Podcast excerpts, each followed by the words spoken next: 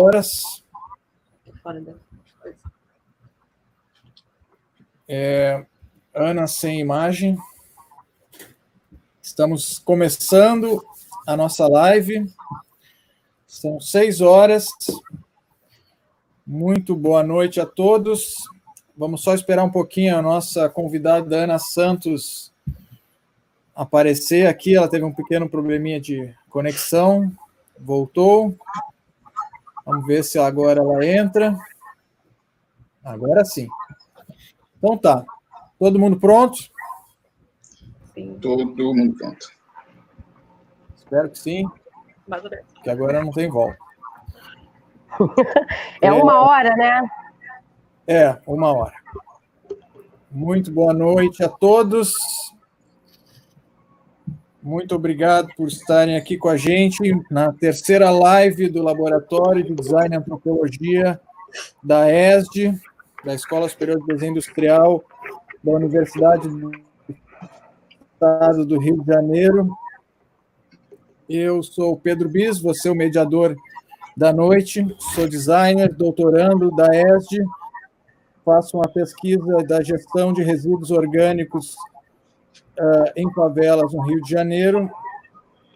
Eu vou, faço parte do arranjo local da Penha e vou mediar hoje a, a conversa com o tema Fazer com Encontros entre Design, Autonomia e Soberania Alimentar. Então, nessa live, a gente vai compartilhar um pouco das nossas experiências participativas, é, desenvolvidas a partir do design ou não, no arranjo local da Penha. A gente vai falar mais adiante sobre o que é o arranjo local da Penha e mais sobre tudo que a gente tem para falar. Então, na live de hoje, como convidados, nós temos a Ana Santos, ela que é uma referência em agricultura urbana e soberania alimentar no Rio de Janeiro. Uh, tem um currículo tão grande, eu tive que, que dar uma resumida aqui, que não chega nem perto do que tudo que ela faz. Ela é co-idealizadora do Centro de Integração da Serra da Misericórdia, atua na Rede Carioca de Agricultura Urbana e na Articulação de Agroecologia do Rio de Janeiro e na Rede Ecológica. É conselheira do Conselho de Segurança Alimentar Municipal, Conselho Rio, e atua na Frente Parlamentar de Agricultura Urbana e Soberania Alimentar, além de contribuir no desenvolvimento de, das feiras orgânicas de olaria e na Feira Agroecológica da UERJ. Tá? Uh, junto com a gente também temos a Camille Moraes, que é doutoranda da ESD, mestre em ciências pela Fiocruz, e a pesquisa dela de doutorado é sobre o papel do design na participação popular na luta pela democratização da saúde brasileira. O outro pesquisador que está com a gente é o Diego Santos, também doutorando da ESD, pesquisa e desenvolve serviços e produtos para agricultura urbana. Ele é mestre em engenharia de produção pela COP, onde também estudou uh, práticas e projetos de agricultura urbana. Então, a gente está hoje numa live muito boa, entre amigos. Eu fico muito feliz de estar mediando essa live e estar entre parceiros. Eu acho que vai ser uma conversa muito boa. Vamos começar, cada um vai ter sete minutos para falar, começando pela Ana. E aí depois eu passo a palavra para a Camille e para o Diego. Pode começar, Ana. É, boa noite a todas e todos. É um prazer mais uma vez partilhar esse espaço, né? Hoje virtual, né? A gente normalmente está entre uma roda, compartilhando o pão do Pedro, né? Com lanche, depois uma cerveja. Hoje, né, a gente vai se adaptando a esses novos espaços. E que bom que a gente consegue continuar, né, e não parar. Como o Pedro falou, eu sou a Ana, eu participo do CEM, Centro de Integração na Serra da Misericórdia. O CEM foi fundado em torno de 2010, 2011, né, com o nome de Centro de Educação Multicultural. E desde a concepção, é, o SEM sempre teve como norte, sul, oeste, né, mas como direcionamento, trabalho em rede. Esse trabalho em rede é, não só fez o 100, como ele foi formando os integrantes do 100, né? Então a gente começa com a rede, rede Tamo Junto na Penha, em 2012, unindo parceiros locais em reuniões sistemáticas é, mensais. Mas também reunir parceiros, né, e principalmente locais, você reúne demandas. Né? E essa reunião que tinha um propósito é, de fomentar né, o território, ela segue muito numa perspectiva muito de atender demanda local. A água, o esgoto, a educação, a greve. É... E a gente não sabia muito como dar conta disso, né? Porque uma vez que você levanta a poeira, você precisa né, é, não botar ela para debaixo do tapete, mas você precisa baixar essa poeira. Então, quando foi, né? Então a gente começa seguindo nos encontros, né? O sem muito na, no, numa relação entre escola, CRAS, é, mas num, em ações muito imediatas, né? Não com uma, uma relação de, não que não fosse de durabilidade, mas não de uma continuidade tão sistemática. Então, em 2015 é, a SPTA ela propõe um trabalho em formato de arranjo local. O que vem a ser diferente nisso é que ela propõe como tema, né, como eixo central, a agricultura urbana, que fazia para a gente todo sentido, né? Uma vez que a gente já estava participando da rede carioca de agricultura urbana, né? É, vinha se relacionando com a rede ecológica, né? Com a articulação de agroecologia do Estado.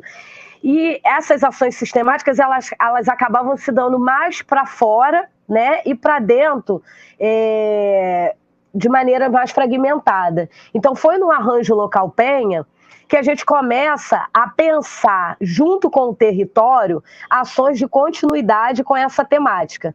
Né? Então, é, os parceiros né, que já participavam da Tamo Junto na Penha, a gente começa a se reunir e a, e a buscar, até que pela Rede Carioca de Agricultura Urbana a gente conhece o Diego Costa. Né? Foi a nossa primeira relação na época que ele estava fazendo mestrado. E num bate-papo bem bacana entre ele e o Marcelo, ele começou a se relacionar. E dentre nossos cafés, nossas conversas, né, ele junto com com o sócio dele na época da, da Cariru, a gente começa a pensar por que não? A gente não começa a fomentar os quintais e a fazer viveiro? E como é que isso pode se dar? Será que a galera vai curtir? Como é que é isso? Então, a gente começa a abrir um processo de escuta. Então, é, o nome do encontro né, foi bem prazeroso para mim, né, fazer com, porque normalmente a universidade ela vai para levar algo, né? Então, com a ESD, né, iniciando com o Diego, foi muito interessante porque a gente começa a fazer com com o Diego, com a ESD, né? E ele abre o caminho com o Pedro, com a Camille, e a gente começa a fazer incursões em cada espaço que o SEM dialogava, como o espaço de desenvolvimento infantil, a Arena Carioca de Cro, a Escola Municipal Bernardo de Vasconcelos, o grupo de mulheres é, que foi formado a partir da Clínica da Família, com o tema de alimentação e saúde. E nesse processo de escuta, né, a agricultura urbana, para a gente que era o plantar, que era o eixo central, a gente começa a perceber que a agricultura urbana ela se dava diferente em cada local. Né? Então, as mulheres não queriam mais plantar porque elas estavam cansadas mas elas queriam se relacionar com o tema da agricultura urbana. Né? Então, em muitas conversas com a Camille, né, e com outros parceiros, a Mariana, a, a mestranda Maria, na, na ocasião, a gente começa a perceber que elas precisavam falar de alimentação. É uma demanda para a mulher ter que cozinhar todos os dias e ter que pensar o prato todos os dias. Aliás, a gente pensa tudo, né? Mas pensar essa comida. Então, por que não trabalhar essa cozinha? Né? Por que não transformar essa cozinha, ao invés de um trabalho doméstico, uma trincheira de luta, um resgate, uma ancestralidade? Né? Porque aí chega no, no EDI, os professores queriam eles estarem preparados para poder aplicar a aula com os alunos. Né? Então, já entra numa outra dinâmica. Por que, que eu estou falando, pontuando cada uma? Porque quando a gente começa a fazer com, não é uma fórmula de bolo, né? Ah, agricultura urbana, pum, vamos embora trabalhar agricultura urbana no território. É como cada espaço dentro desse mesmo território que se chama favela se entende na agricultura urbana. Né? Então, é, inicio aqui a fala, né, breve, sete minutos, eu acho que já está chegando o fim da minha, do meu tempo, para enaltecer esse momento para a gente que, de concepção que foi tão importante de escuta, de participação e de envolvimento da academia. Eu me lembro quando a gente estava fazendo uma das visitas na escola, na Espaço de Desenvolvimento Infantil, que a diretora da escola, a Eline, a vice-diretora, ela virou e falou: Nossa, a gente já recebeu visita de todo mundo aqui, menos de um grupo de design. E design, agricultura, como é que é isso? Então, essa mistura, né, ela não foi, ela é muito singular e muito impotente aqui no nosso território. Então, gente, segura aí que a gente ainda tem muita fala aí pela frente. Eu adoro falar, só estou começando, tem poesia aí e eu passo a bola para Camila. É isso, de o Pedro? Ou ainda tenho tempo? É, tem mais uh, um minuto, se quiser. Com certeza eu quero aproveitar esse meu tempo, né? É, então, fortalecer outras alternativas, né, de participação da comunidade, né, de envolvimento local, tendo como vista, né, a busca de um território de bem viver a partir da Serra da Misericórdia, que é essa última área verde, fragmento ainda de Mata Atlântica, para a gente é um grande desafio principalmente que é essa mesma serra que abriga, né, porque é o sonho da casa própria, né, e, mas é uma mesma serra que tem o verde, né, e que com essa pandemia, com, é, com todas as ausências que a gente já sabe que uma favela tem, a gente teve algo que foi muito diferente de muita gente que estava nos seus apartamentos, uma área verde para cuidar. Né? E a agricultura urbana nos quintais efervescendo necessidades e amontoando pessoas, mesmo com máscaras, um ali, outro aqui, mas fortalecendo esse plantio urbano na Serra. Muito obrigada, já volto e tem muito mais, hein, gente? É um prazer. Ana, muito obrigado. Eu sei que você. A tua fala é sempre preciosa, a gente vai querer te ouvir bastante ainda hoje. Ó, só lembrando, antes de passar a fala para a Camille, façam perguntas do vídeo, tá? Que a Mari está selecionando as perguntas para a gente depois, na nossa próxima fase, é, fazer um bate-papo com o pessoal que está nos assistindo. Agora nós temos 34 pessoas assistindo. É, quem gostou, dá um joinha.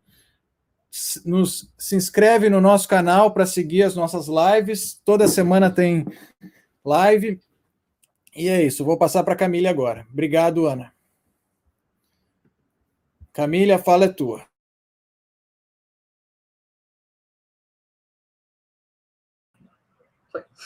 Boa noite, gente. É, eu vou contar um pouquinho para vocês como é que foi a minha experiência junto à Roda de Alimentação e Saúde. É, eu estou em contato com a Ranjo desde 2017, na verdade. O Pedro que fez a... Não, aliás, o Diego que fez a ponte entre mim e a Ana, logo no início do, do doutorado, mas eu comecei a atuar mesmo junto da Roda em 2018, com a saída da, do setor de nutrição da Clínica da Família. Na verdade, a prefeitura cortou o serviço de nutrição, então a gente teve que lidar com essa grande turbulência, né? Bom, então eu entrei com uma, uma questão fundamental, que era como não deixar os conhecimentos trabalhados pela roda se perderem a partir daquela nova realidade.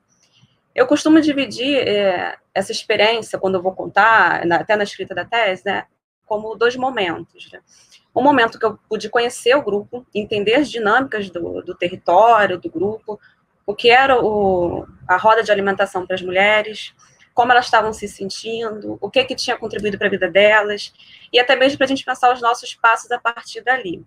Ali no momento, o iníciozinho foi um momento bem inflamado, assim, no sentido da gente querer uma luta mais, assim, é, de protestar e tal, mas ao longo do processo a gente foi indo por outros caminhos que eu vou falando aqui ao longo da, da minha fala, né? Bom, e nesse, nesse primeiro momento, que a gente fez algumas atividades, como colagem, mapeamento, um dos mapeamentos o Pedro que, que conduziu, que era sobre o lixo, é, a gente fez uma oficina de culinária com uma das moradoras participantes da roda, é, mediando. A gente estava buscando trabalhar a questão da memória, né, para não deixar se perder realmente.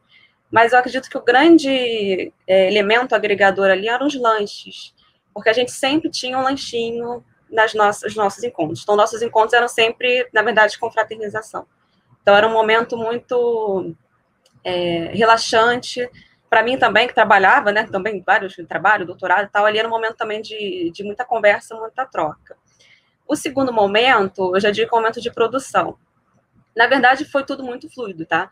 Mas eu separo só para a gente poder organizar um pouquinho. É, uma das questões que as mulheres trouxeram é que elas queriam produzir alguma coisa para levar para o encontro de final de ano do arranjo. E durante as nossas conversas da, dessa, da primeira fase de conhecimento, elas falavam muito em receita e falavam muito sobre o território da Penha, como o bairro era bom, como o bairro era legal, estava sofrendo com algumas né, questões, mas elas sempre enfatizavam o lado bom da Penha. E nisso veio também a oportunidade da gente participar de um evento, é, é o Live Mundi, Festival da Vida Sustentável. Então, a gente pensou em produzir um livro de receitas para é, lançar nesse festival. É, esse evento, a gente participou de três dias dele. Um ocorreu na Penha, na Arena de Cro. O nosso livro meio que aberto, né? A gente levou é, uma folha, várias folhas, na verdade, em que as pessoas pudessem contar um pouco das histórias delas na Penha, como moradores da Penha, e também é, botassem alguma receita delas. Então, o nosso livro, ele conta histórias de vida da Penha e receitas importantes para aquelas pessoas, né? É, a gente lançou o livro no evento do Parque Laje, que foi 15 dias depois do, do evento que rolou na, na Arena de Cro. É, eu acredito que foi um, um, marco, assim, eu acho, da minha pesquisa, né, assim, o evento, né, porque ali eu pude ver o que, que a, as práticas participativas estavam podendo fazer pelas mulheres, né, porque é, eu vi que o livro, ele, embora ele tivesse fosse teoricamente fechado, a gente iria já publicar, eu percebi que ele gerou muitas reflexões. Existe até uma ferramenta do codesign, o Probótico, que, que eu trouxe na minha tese para fazer a leitura desse, desse livro. E por que, que eu acho que ele acabou virando esse provótipo? Ele está nas referências, tá, gente? Que eu passei por, por Pedro. Não quero aprofundar muito para também não perder tempo, né? Mas por que, que eu achei que foi, que foi um, um artefato provocativo, digamos assim? É, a Sara, uma das moradoras, durante o evento na, na Arena de Cro, ela veio me agradecer pelo que eu estava fazendo.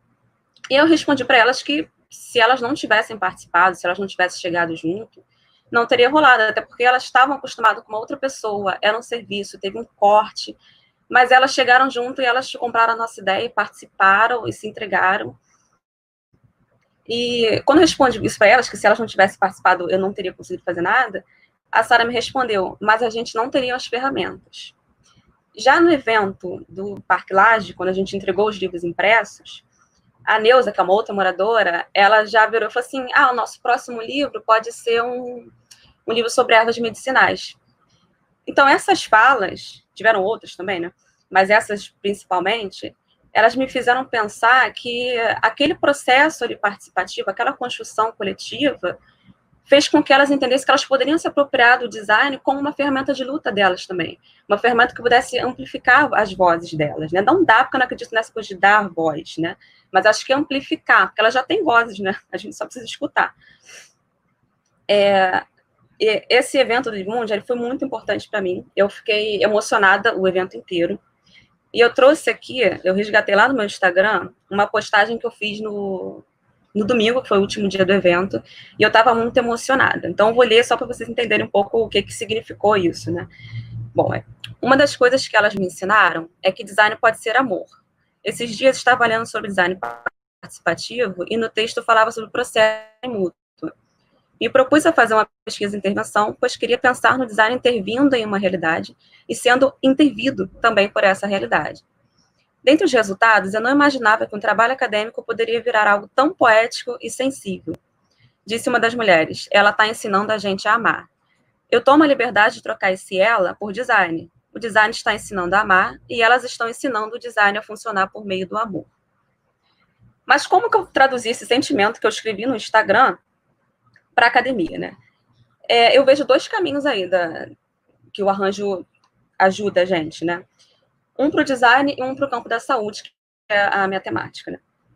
Em relação ao design, eu fico pensando, é, eu lembro do Rafael Cardoso, quando ele escreve que o papel do design é conectar aquilo que está desconexo. Mas eu fiquei pensando a partir dessas experiências é, que é mais do que essa conexão, que é preciso fortalecer, é preciso criar laços. Então, como a gente tem essa coisa muito da alimentação, da nutrição, eu fiquei pensando que, na verdade, a gente deveria é, pensar no nutrir design, é, com uma apropriação das ferramentas participativas do design, mas pensando sempre na questão de nutrir afetos, pelas memórias, criação de laços, é, e sempre a partir da escuta sensível. Uma escuta que a gente realmente está ouvindo o que elas estão falando, né? Não algo assim da gente muito técnico, da gente apenas passar um questionário e elas responderem. Não. É estar tá ali percebendo cada movimento que elas fazem, cada fala, cada troca. É, então, eu fico pensando nesse Nutri Design como o design é, sendo uma ferramenta de luta, de lutar com além do fazer com. Para a saúde, eu já, já fico pensando pela questão da democracia mesmo, de uma necessidade de uma redemocratização. Eu tenho usado na minha tese o Bem Viver, que a Ana até comentou, para fazer uma leitura da saúde.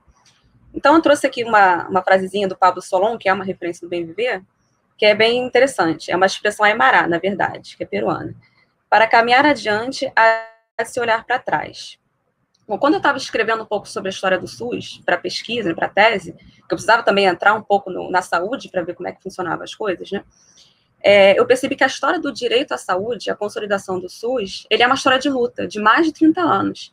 E os movimentos sociais foram importantíssimos. E hoje, principalmente agora, no contexto de pandemia, né, em que o direito à saúde a gente passa a questionar quem de fato tem, tem esse direito. Na verdade, já questionava antes, agora questiono mais ainda, né? Quem tem esse direito à saúde, né? Eu fico pensando na necessidade de a gente buscar movimentos para redemocratizar. E eu não vejo outro caminho que não seja pelos movimentos sociais de base comunitária, como eu vejo o Arranjo Local da Penha, que trabalha várias questões que envolvem a saúde. Então, eu fico pensando, mais uma vez, me inspirando no, no Bem Viver, a questão da harmonia. Se a gente for pensar uma redemocratização, a gente tem que pensar a forma de unir o Estado da comunidade. E o movimento social comunitário, ele é fundamental nesse processo. Então, o design pode funcionar como essa ferramenta, ele pode estar nutrindo aí esse, esse, esse diálogo, né? Buscando essa harmonia. Aí, para encerrar, para não me estender muito, eu queria falar assim: olha, gente, eu sei que o cenário está muito complicado e que falar em unir Estado e comunidade agora parece assim surreal. Talvez seja surreal, até acho que sim, no momento, mas acho que se a gente não trouxer para discussão, a gente nunca vai poder botar isso na prática, né? E eu acredito que o arranjo local da Penha, assim como outros movimentos comunitários, estão fazendo muito pela democratização da saúde, para que essas pessoas das comunidades tenham direito à saúde, principalmente nessa, nesse mundo de pandemia, né, em que poucos estão tendo, estão tendo direito a se preservar, né? Gente, encerrei, chega, né? Agora eu passo a bola para o Diego também.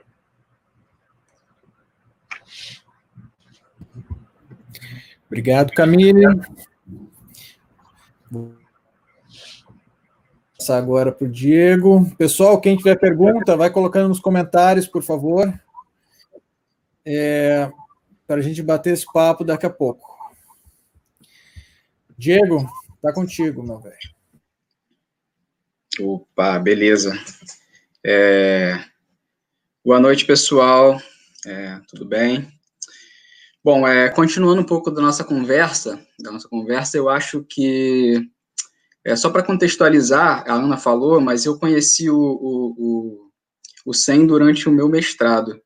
E naquela época eu tinha uma, um interesse muito grande em entender a, a aplicação do design, assim, da design como uma disciplina, as ferramentas para desenvolver produtos e serviços e, de certa forma, potencializar o, a agricultura urbana.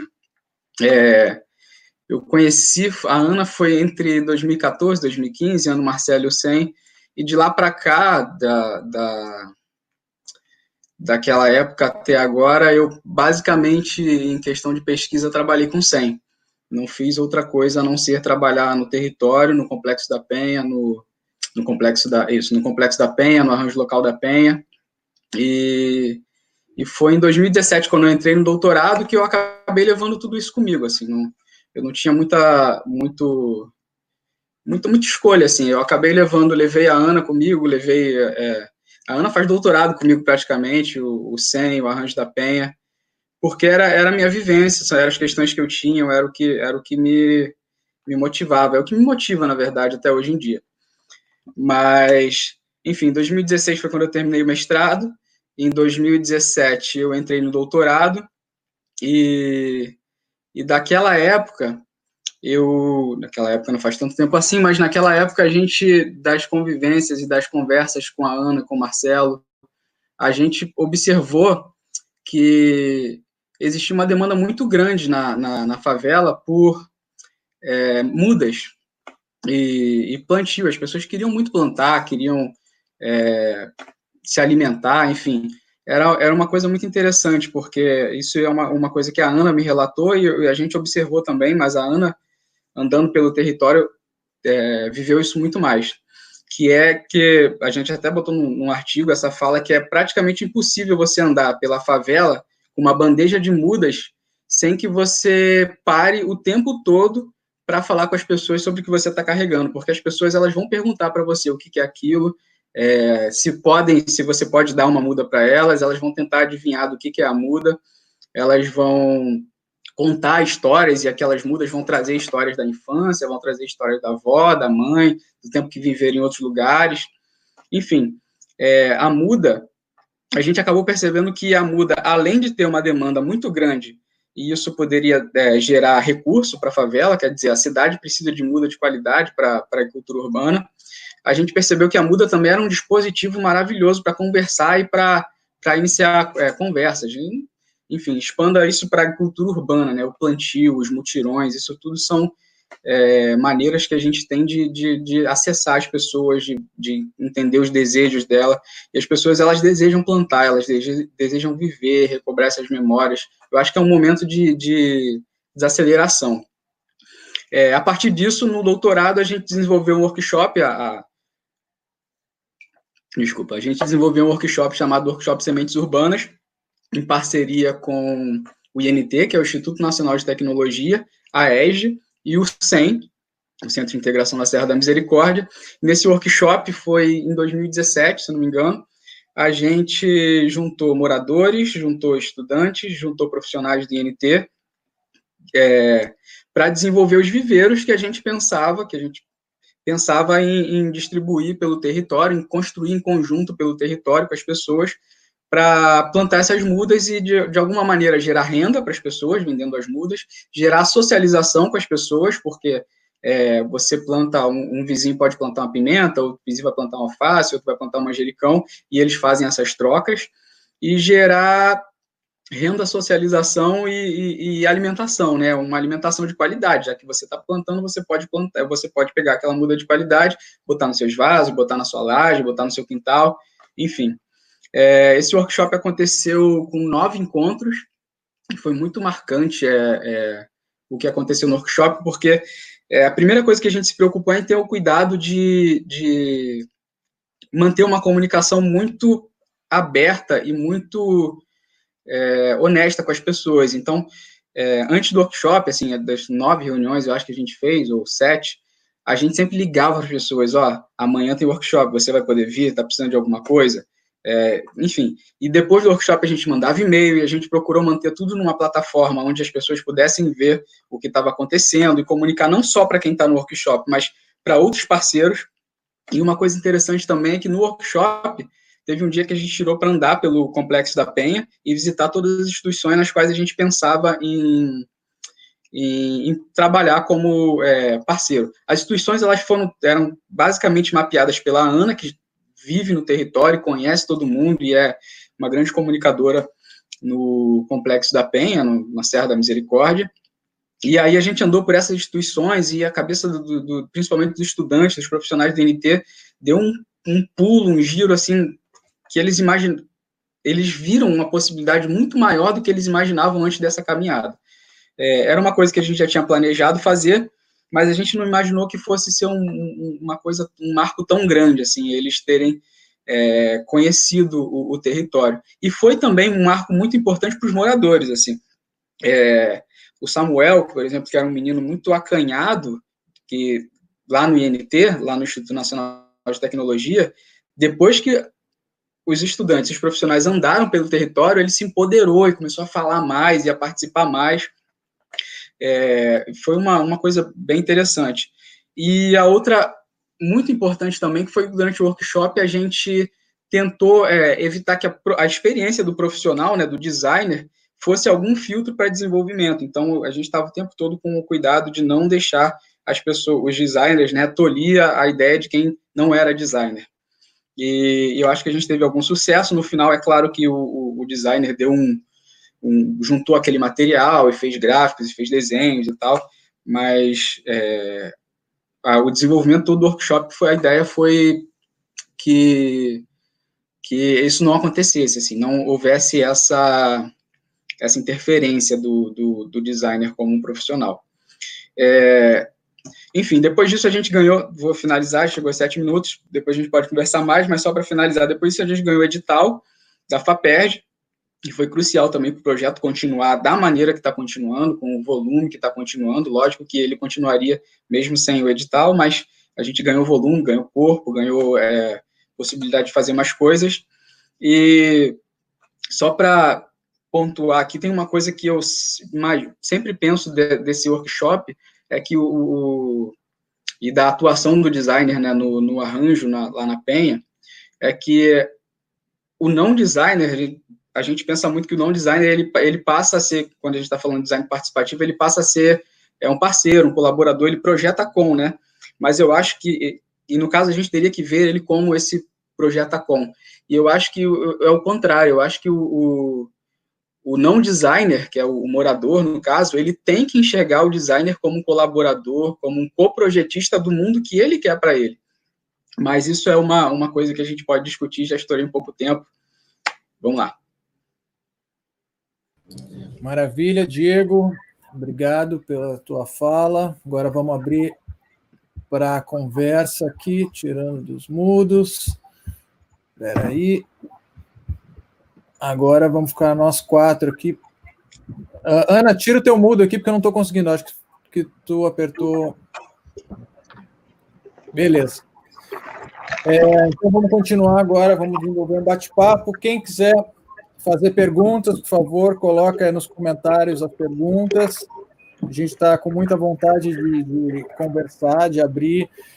Uh, o arranjo local ele é sobre tecer redes. A, a, minha visão atual é que o grande trabalho do, do designer dentro desse dentro do arranjo local e desse grande processo que a gente já vem desenvolvendo há alguns anos é de tecer essas redes de pessoas em volta da agricultura urbana, em volta da soberania alimentar, em busca de um uh, do bem viver.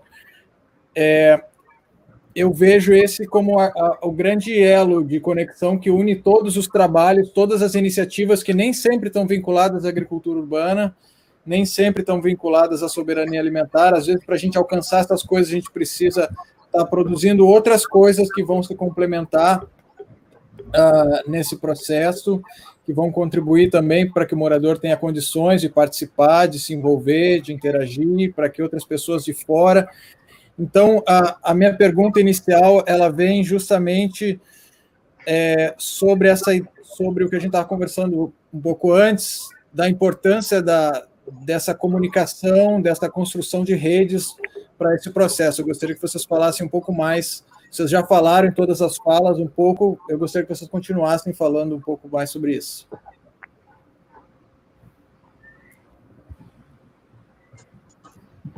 Posso começar, então? Pode. Todo mundo quietinho? Bom, a comunicação ela é uma coisa meio curiosa para mim, né? Porque eu sou formada em comunicação visual. Então, quando falo em comunicação, para mim, a primeira coisa que eu penso é fazer um cartaz e divulgar alguma coisa. E aí, quando eu entrei no arranjo, a Ana fala muito na questão da comunicação. E aí, às vezes, eu me via mesmo, mesmo uma, uma tensão assim, mas como fazer essa comunicação, né?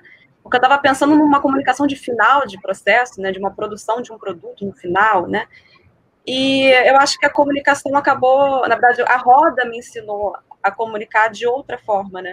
A comunicar por meio da, da participação. Isso eu achei que foi muito, muito bacana, que a comunicação, para mim, já não é mais um final de processo, é um meio de processo, né?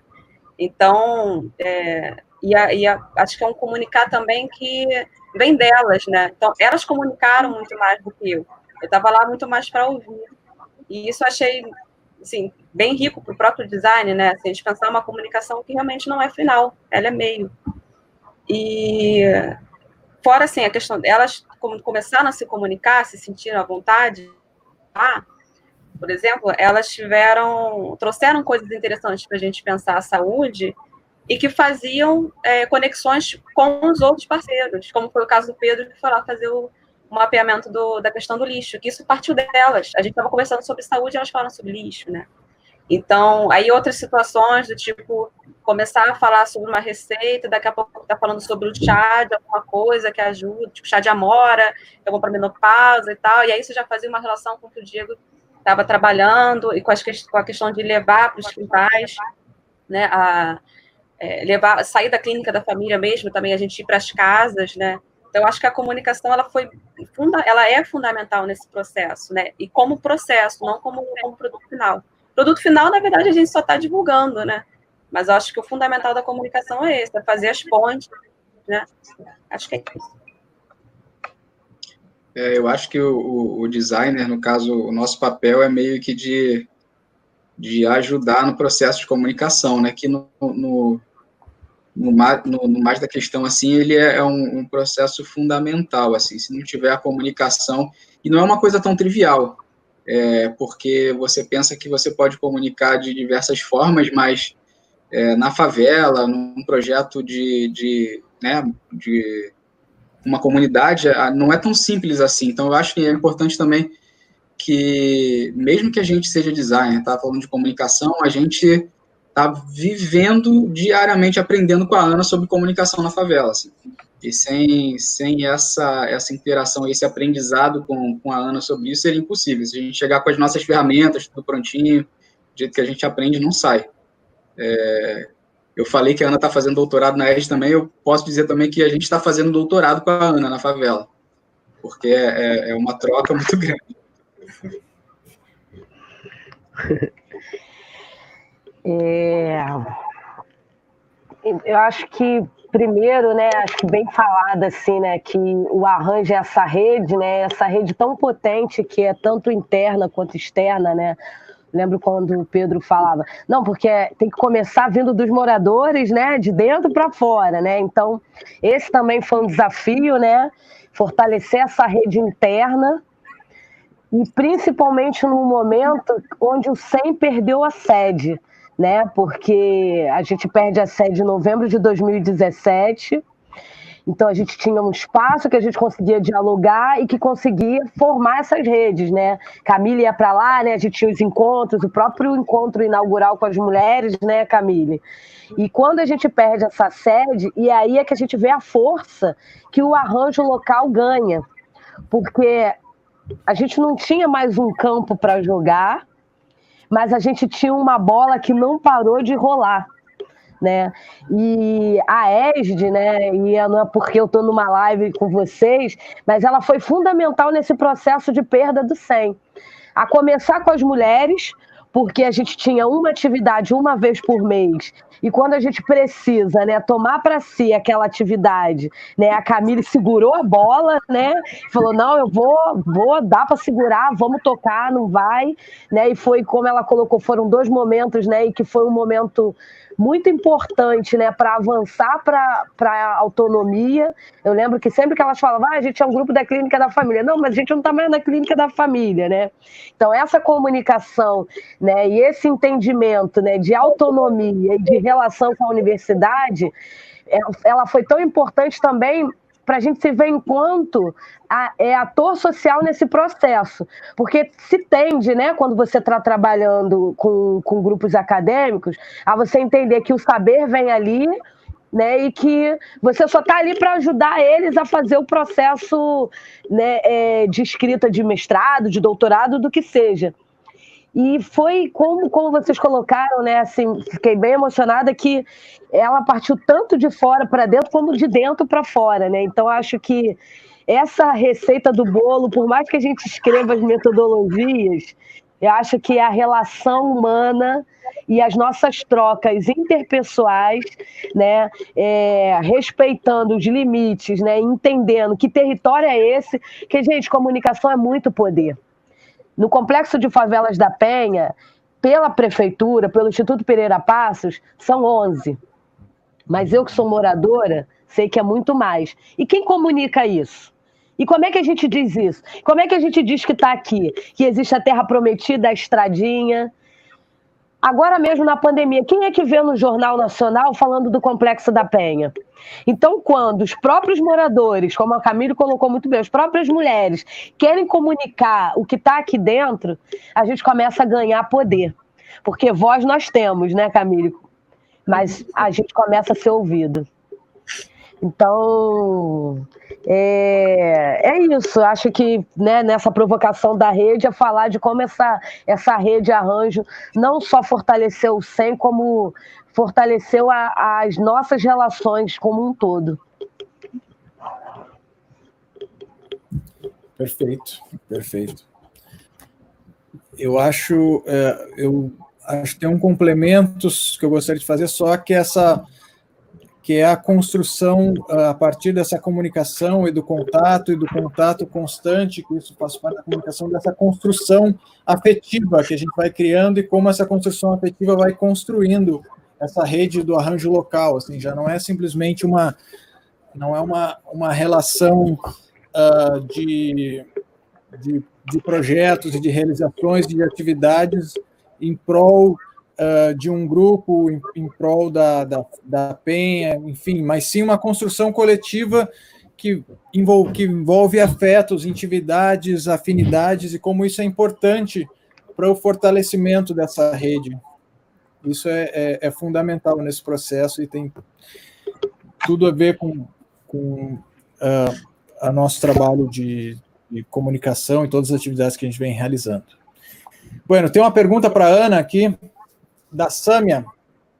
Ana, quais aprendizados foram desenvolvidos a partir da colaboração de designers na Penha? Oi, Sâmia. É um prazer. Os aprendizados foram inúmeros, né? É...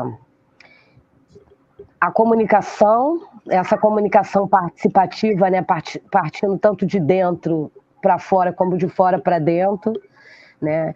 É, a construção dos viveiros, né? Esse processo que o Diego colocou do sementes, né? Das sementes urbanas, ele foi muito essencial porque a partir desse projeto a gente se uniu com o INT, com a ESD, né? E a favela. Então esse, esse trio, né? Ele deu um caldo muito bom né, a ponto da gente ganhar um projeto da FAPES, né, como uma das 20 experiências é, socioambientais do estado do Rio de Janeiro. E é bacana dizer que o dinheiro até então não circulava, né? Então, essa troca, ela se deu muito, como o Paulo Freire fala, né? O conhecimento científico e o conhecimento empírico, né? A agroecologia é isso, né? Quando você valoriza o saber local, né? E esse saber local, ele foi muito valorizado a partir da relação com, com a ESG, né? Com, com os doutorandos em design.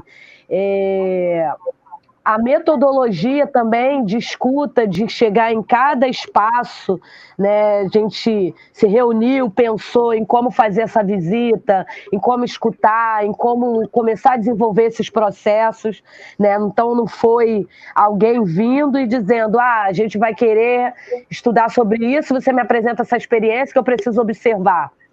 Não, ela se deu de, de uma maneira muito é, colaborativa no sentido de entender o que estava acontecendo no território, entender como esse território queria caminhar e se adaptar também às nossas necessidades, né?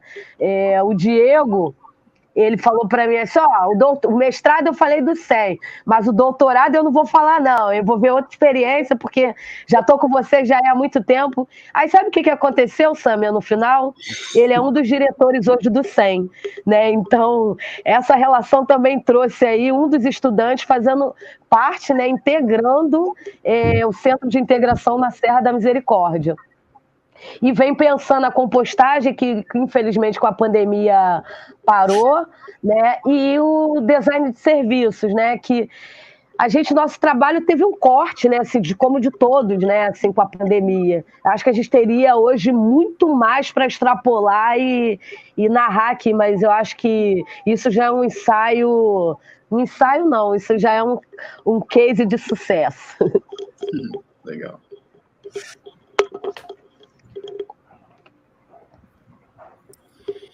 Obrigado, Ana. É, sem dúvida, sem dúvida, muita coisa aconteceu, até mesmo dentro nesse momento de, de pandemia, as coisas até aceleraram, né? Uh, e uh, tem muita coisa para a gente relatar mesmo, que eu acho que não caberia numa live só. Quem quiser conhecer mais sobre o projeto Sementes Urbanas, a gente colocou nos comentários um link para um artigo que a gente publicou sobre o workshop dar uma pincelada no, no início desse processo. Agora, uma pergunta aqui para o Diego. Diego, fala um pouquinho mais dessa parceria entre designers e não designers. Parceria entre designers e não designers.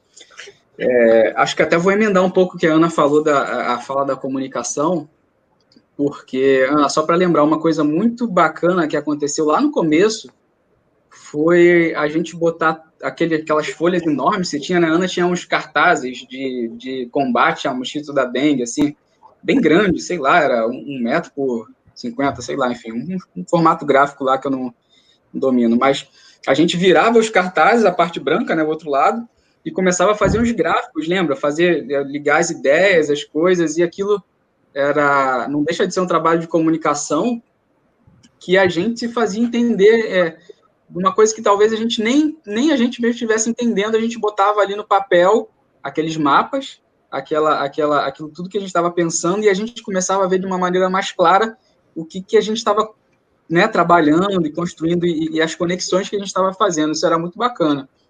É, e era, era muito simples, assim, era uma coisa de, de escrever os nomes, às vezes fazer um desenhozinho simples, e, e, ligando as setas e pensando nos fluxos. Era muito interessante. Mas isso só para. Isso não deixa de ser uma, uma parceria né, entre designer e não designer, uma maneira de, de atuar. Mas eu acho que mais importante que isso foi. É, o que viabilizou isso foi o tempo. É, uma coisa que eu digo que é primordial, assim, quando você está fazendo esse tipo de projeto, quando você está trabalhando com isso, é, é, o tempo que você dedica ao projeto. É muito comum a gente achar que vai resolver tudo muito rápido, assim, tipo, designer, né, que, que acha que, ah, vou fazer um workshop e, e aí eu, eu tiro minhas conclusões e vou sair com meia dúzia de, de indicações e está tudo certo. E não funciona muito bem assim, na verdade, não funciona nem um pouco assim, né? A construção de, dessa parceria, ela demanda um tempo que às vezes a gente nem tem, assim, eu não sei, eu estou fazendo mestrado, depois eu fiz mais um ano fazendo nada, só no 100, depois agora doutorado, e essa, essa construção dessa parceria entre o designer, que sou eu, e os não designers, estranho falar não designer, né, mas enfim, entre é, tá se dando nesse tempo todo. Eu acho que até hoje a gente está construindo essa relação, como a, como a Ana falou, né? Uma, é uma coisa que extrapola você as metodologias, extrapola o conhecimento científico, o empírico. É, é essa relação que vai sendo construída e eu acho que o, o, o morador, o, a, a ONG, enfim, todo mundo, eles começam a, a perceber que a gente está disposto a trabalhar no projeto que é deles, assim, claro, que é nosso também, né, porque você não entra no projeto se você não tem aquela vontade de, de, de botar energia, mas e, e esse, essa percepção deles de que, cara, esse, essa pessoa é um parceiro. Então, isso abre portas, assim. Quando a, a Camille falou também de, da, das mulheres que falam, nossa, a Camille tá, tá eu nem lembro de, a sua fala direito, Camille, mas eu lembro que você falou que as mulheres passaram a confiar muito mais em você. E foi isso, foi o tempo que você dedicou e não foi o tempo de um workshop, foi, foi um tempo de semanas de encontros, né, de comunicação, de WhatsApp, de, de lanches, de, enfim, sentar em volta da comida também, né, a comida é um, assim como a muda, a comida é, é, é maravilhoso para gerar, gerar conversa e confiança.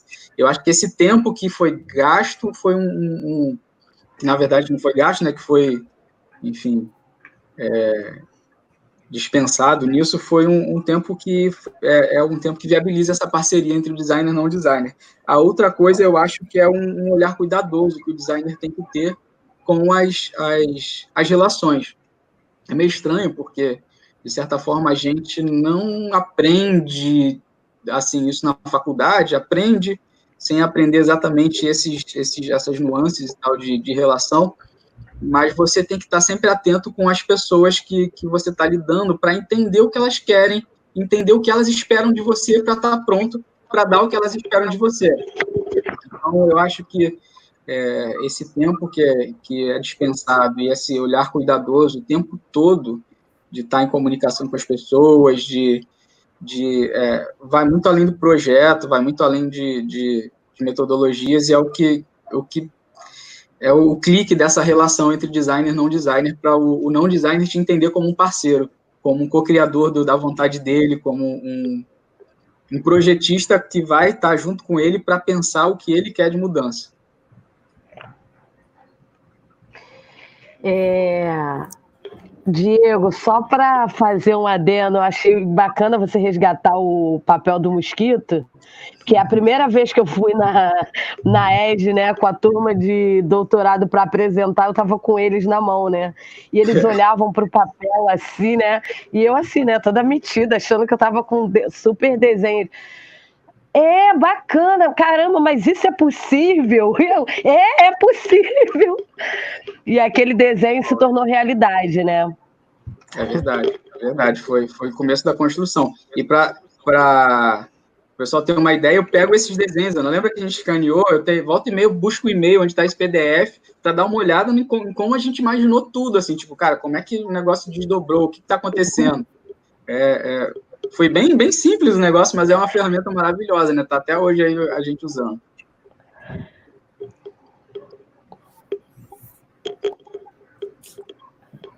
Legal. É, eu... Mais alguma pergunta, gente?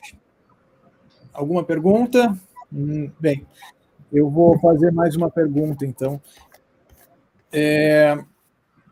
O que eu queria perguntar para vocês é, a pergunta vem muito da Ana. Na verdade, acho que essa questão de designers, não designers, eu penso muito também em pesquisadores e não pesquisadores, essa ideia que a gente tem da academia, de que a gente está sempre pesquisando o outro, e que é uma ideia que eu não gosto muito, e principalmente desses protocolos acadêmicos que a gente tem que estar tá sempre citando, ah, segundo fulano, aquele europeu lá de 1800, que está fazendo umas abobrinhas há mil anos atrás, e a gente não escuta o que as pessoas que estão próximas a gente falam e que é tão importante. Eu aprendo tanto com a Ana, com as falas dela, com o que ela nos traz, e toda vez que eu vou à Penha, a gente aprende tanto com tudo que acontece lá, com o que a gente conversa, com o que a gente realiza. E eu tenho tanta vontade de colocar isso dentro da minha pesquisa de doutorado como um, um discurso de em pé de igualdade com qualquer outro pesquisador que já falou alguma coisa dentro da academia e já tem toda aquela uh, autoridade a, a, que foi dada por um papel, um diploma, um certificado e que para mim não necessariamente tem uma relevância. Mas nesse sentido, a Ana fala muito em construção de um território de bem viver na Penha. E o bem viver ele vem uh, de algumas experiências na Colômbia, na, na Colômbia não, desculpe, é, no Equador e na Bolívia principalmente, é uma cultura de origem indígena, então é, eu gostaria que a, o Diego e a Camille também conhecem um pouco dessa, dessa abordagem. Eu gostaria que a Ana falasse um pouco sobre o, essa construção do bem viver na Penha, mas quem quiser complementar também, fica à vontade.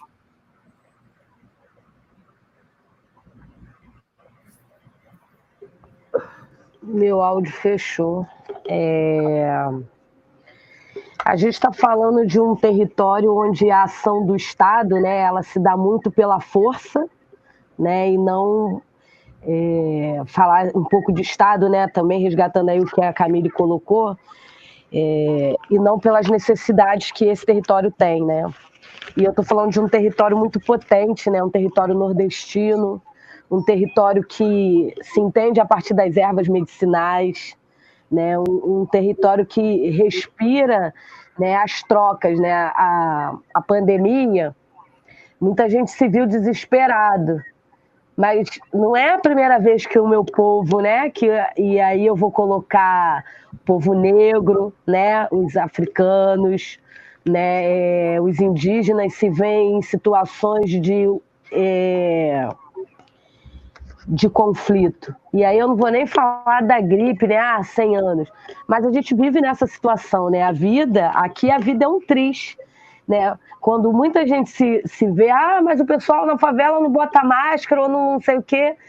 Gente, a bala, o, as casas, né? A minha casa, as casas, elas têm tiros de bala e marcas de bala, e, e com isso eu não estou querendo trazer uma vitimização da violência, mas uma realidade, né, que depois de ser um território construído com as nossas próprias mãos, né, é, que território é esse, né? Eu, eu tenho que ter direito a essa cidade.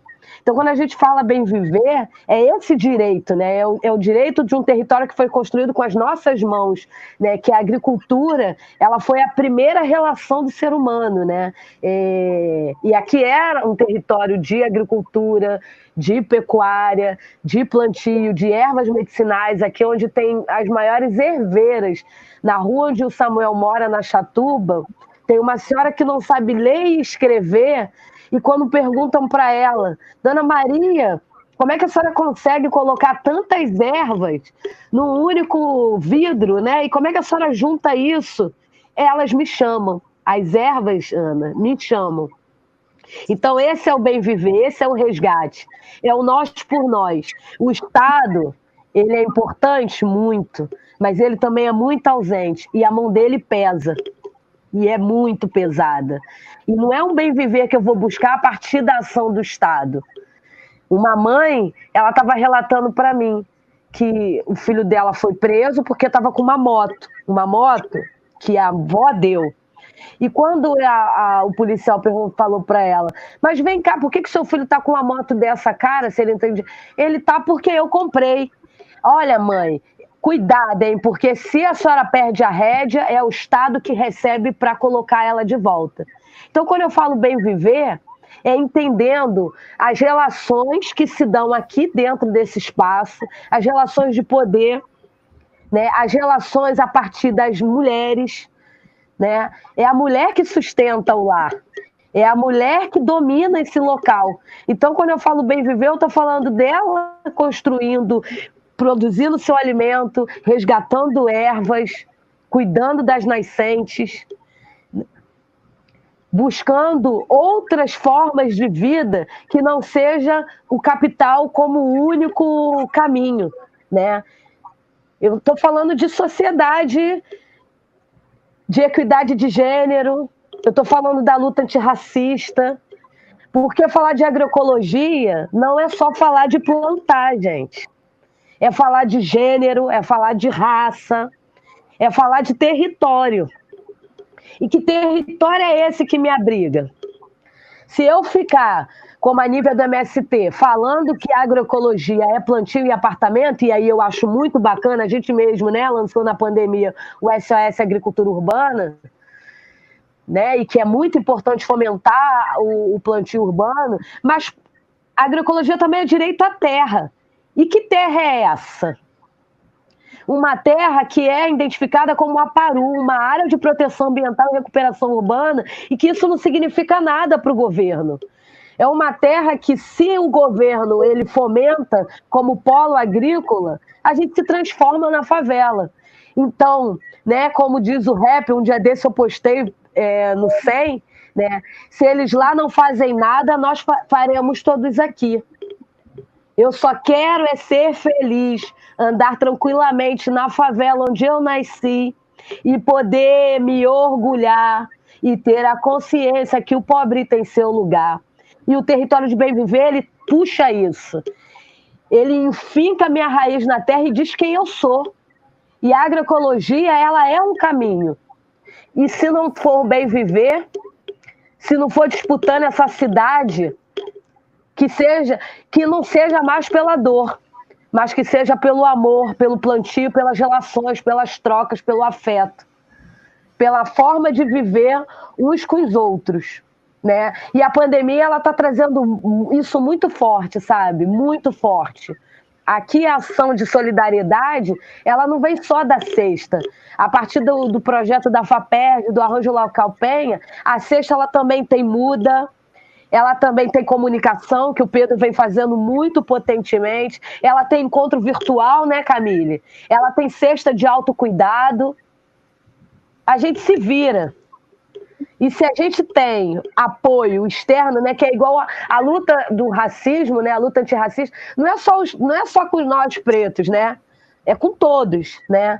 E a luta aqui na favela, ela também precisa ser de todos.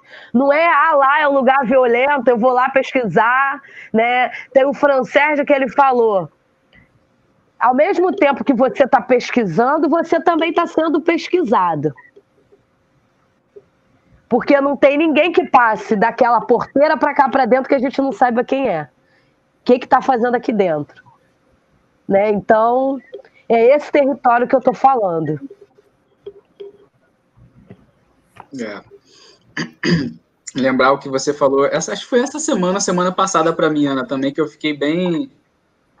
Assim, não tinha me, me tocado, mas é, a gente no começo do projeto é, tinha aquela pergunta, né? É possível plantar e gerar renda na favela? E a gente está. É possível, né?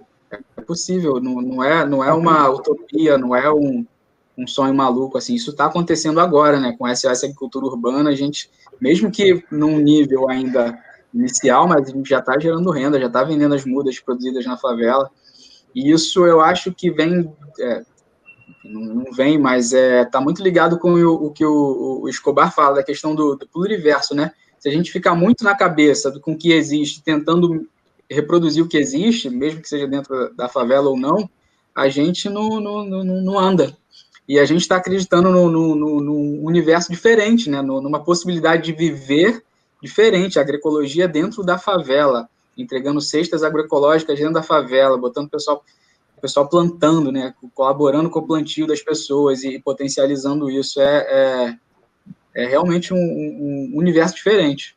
É uma coisa que não não está dentro do padrão. Eu acho que não é uma coisa que nem o, nem o, o governo, de repente, nem quer que a gente faça isso, né? Nem, nem quer que isso aconteça.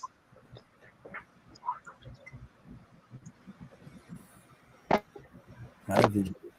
Camille, quer falar alguma coisa? Eu ia complementar com a, a questão do Estado, né?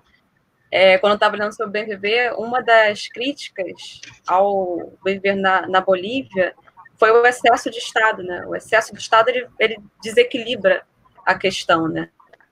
E eu acredito que o, esses movimentos como é o arranjo local da Penha, e como outros tantos eu estou observando aqui da, entre as minhas quatro paredes aqui da, da pandemia, né?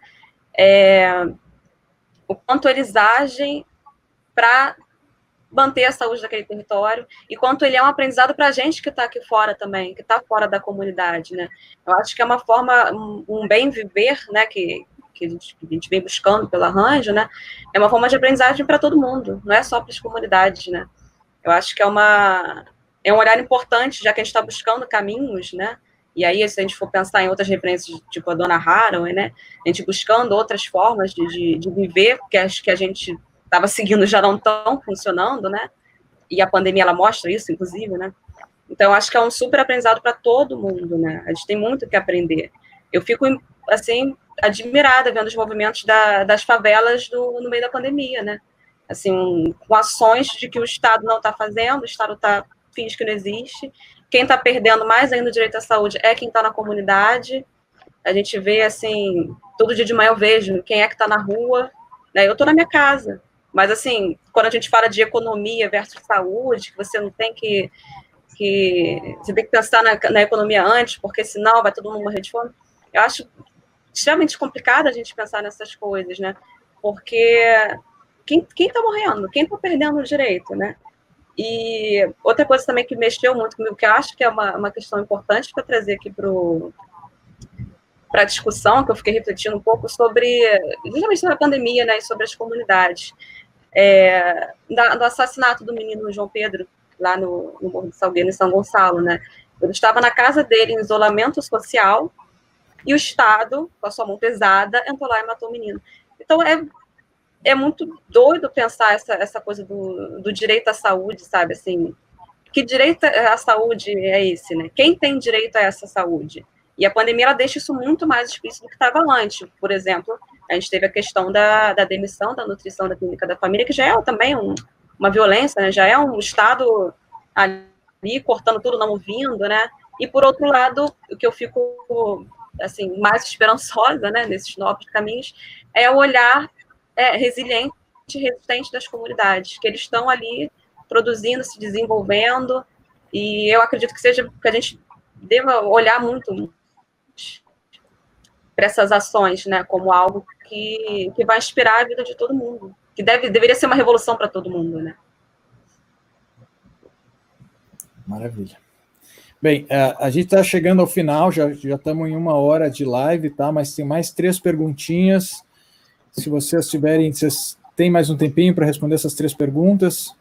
Ou como é que estão aí? Eu tô de Tá boa. bom, então tá. Obrigado, gente. Vamos lá. Primeira pergunta que eu vou fazer aqui é para todos, tá? É, eu não sei de quem foi, mas é nas iniciativas que vocês ajudaram a implantar no arranjo local, qual o lugar das tarefas manuais na criação do censo comunitário?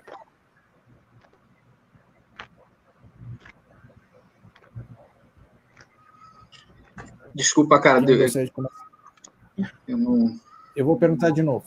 É, desculpa. Uh, nessas, nas iniciativas do arranjo local, qual, qual é o lugar das tarefas manual, do trabalho manual, do fazer manual na criação do censo comunitário? Olha, acho que assim, na, na, roda de alimentação, o manual ele veio muito na, no lanche, né? Porque elas faziam o lanche especialmente para levar para os nossos encontros, né? A mão na massa mesmo com design, às vezes eu propunha alguma coisa assim, elas não gostavam muito de fazer, não. Elas ficavam meio com preguiça. E aí jogava a Camille, a nossa designer, ela faz. Era meio assim. Mas acredito que o manual, ele vem nessa, nesse lanchinho que eram os nossos dispositivos que funcionavam, né? E realmente foi uma, foi uma potência, né, de, de trabalhar o comunitário, porque elas estavam fazendo ali para dividir, né? Para compartilhar, né? E a própria, acho que a coleta de receitas também, né? Cada uma foi levando suas receitas é, que gostariam de compartilhar com os outros, né? Ah, e outra, não sei se eu já vou me adiantar, a questão do não humano, é, o território, é, eu acho que foi um não humano que foi muito introduzido, assim, pelas mulheres, trazido pelas mulheres, sabe?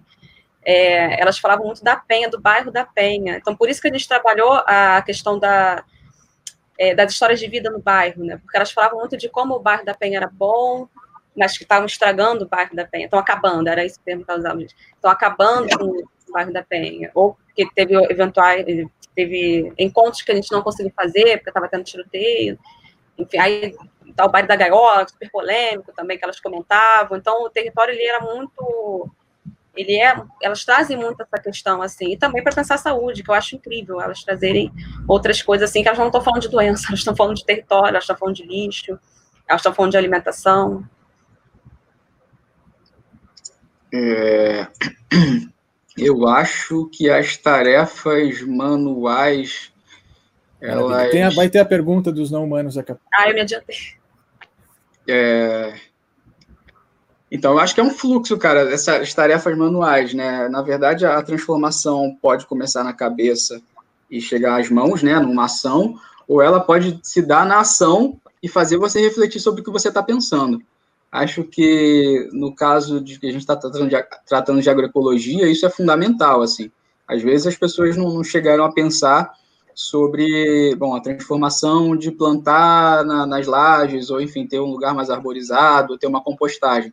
Mas no momento que você tem atividade de, de plantio, de semear, de fazer a compostagem, ver a terra a terra, o composto orgânico vira terra, enfim, aquilo começa a muda a sua visão, aí você começa a perceber que aquilo é possível. Então foi da, foi de uma atividade manual de, de, de isso a gente está fazendo isso o tempo todo, né? Nós três anos, a gente está o tempo todo fazendo coisas manuais lá na, na, na Penha. Mas é, essa, essa atividade manual, essa tarefa, ela faz a gente refletir sobre uma mudança que é possível. É claro que tem da, da, da reflexão para a ação, mas acho que da ação para reflexão também é muito importante. E nesse caso, as tarefas manuais, elas são são fundamentais.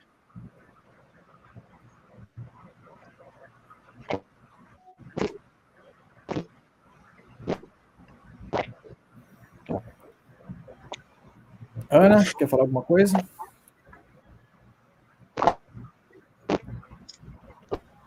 Tá cortando, né?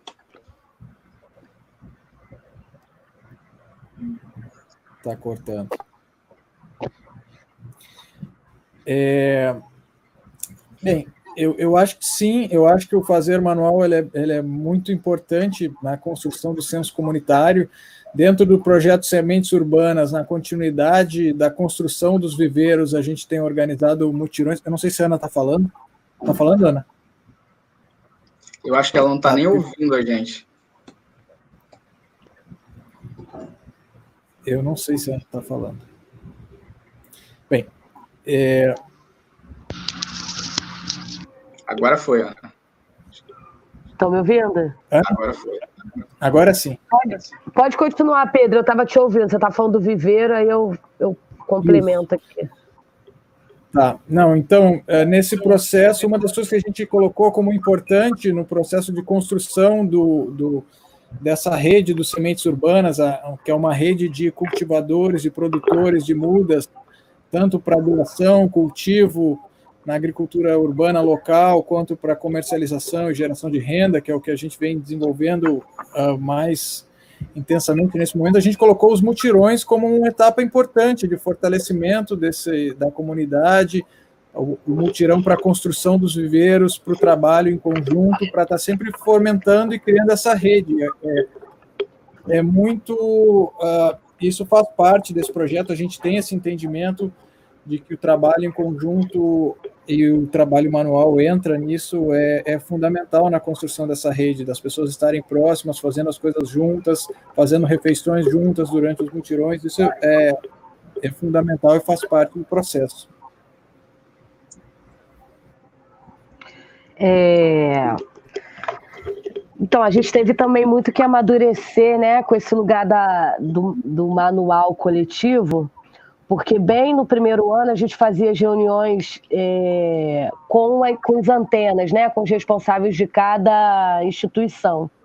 E o grupo de mulheres é em paralelo numa outra lógica, aí como a Camille colocou. Né? Então, nessas reuniões, a gente precisava colocar juntos a mão na massa e pensar o que, que a gente ia né, desenvolver no, em cada espaço. Né?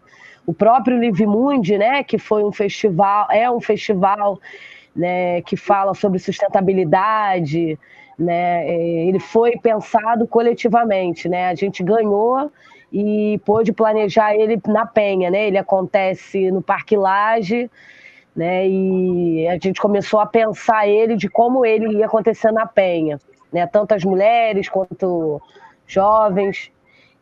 Então, acho que essa foi uma boa experiência da, do lugar das tarefas, né? Não vou colocar aqui as que o Pedro colocou.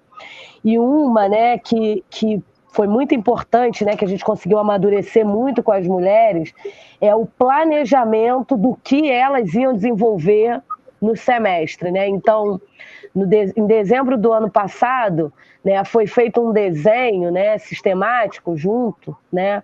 Que que que temas a gente queria trabalhar. E o autocuidado, ele foi muito tocado, né? Então, a partir dos temas que elas traçaram, né?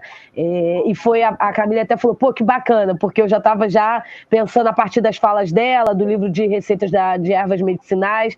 Então elas começaram a colocar a mão na massa dentro de um planejamento que para mim né, acho que foi muito inédito, porque mesmo você fazendo com o tempo todo, você acaba também levando algo pronto, né? Ah, a galera quer plantar e quer muda. Né, como o Diego colocou. Então vamos escrever o projeto da FAPERJ. Nós escrevemos o projeto da FAPERJ, né? Então, quando as mulheres, né, elas começam, e acho que esse trabalho da. Acho não, né? Esse trabalho que a Camille realizou com elas da comunicação foi muito potente nesse sentido delas se colocarem numa outra posição do sofá. Não mais de entrevistadas, mas de entrevistando também. Né? Então, esse lugar comum aí do manual, né, de, de tarefas manuais, ela, ela é muito intrínseca e ela se dá muito é, é, ela vem mudando muito com, com o nosso dia a dia. Né? A própria compostagem, né, que o Pedro colocou, né, que ele vem estudando compostagens nas favelas do Rio, e aqui na Penha ele tem o Samuel que constrói né, e que eles desenvolvem juntos essas ações. Né? O Samuel foi né, pela SPTA lá para a Revolução dos Baldinhos em Santa Catarina, então ele veio trazendo coisa para o Pedro. Né? Então, esse lugar da tarefa manual, ele no primeiro ano ele ficou muito restrito a esses antenas, a esses responsáveis, mas quando a gente consegue colocar de fato a mão na massa, que o start é o sementes urbanas, isso é cotidiano, né? É o mutirão na Dona Josefa, é o mutirão no Ricardo, né? É a compostagem no SEM, é pensar os baldinhos, né, de lixo, é as mulheres planejando as ações. Então, é, não foi dado, né? E também não foi iniciada. Ah, não, a gente já começou assim, não. Né? Ele começou muito. E o Pedro, ele era muito chato nisso, porque o Pedro é muito chato, gente. O Pedro, ele falava muito. Pedro falava muito, Ana, mas agora os moradores têm que vir para a gente conversar também com os moradores, né? Porque é fácil também dialogar com a diretora da, da arena, né? Com a diretora da creche, né? Com a coordenadora da clínica da família. Né? Então, acho, que esse primeiro ano de, de pensar as tarefas juntos foi muito né, com esse coletivo. E aí a gente começa né, a abrir para não mais os diretores, né, mas quem está num, num, papel não só de recepção, mas também de ação. E aí, né, que eu sempre falo, o buchicho na favela ele começa a se dar a partir da agricultura urbana, porque a mãe está na clínica da família, né, com uma atividade de agricultura urbana e o filho está na creche fazendo horta com Pedro, né? Então, diálogos comuns começam a surgir a partir da, do arranjo local pé, a partir da agricultura urbana.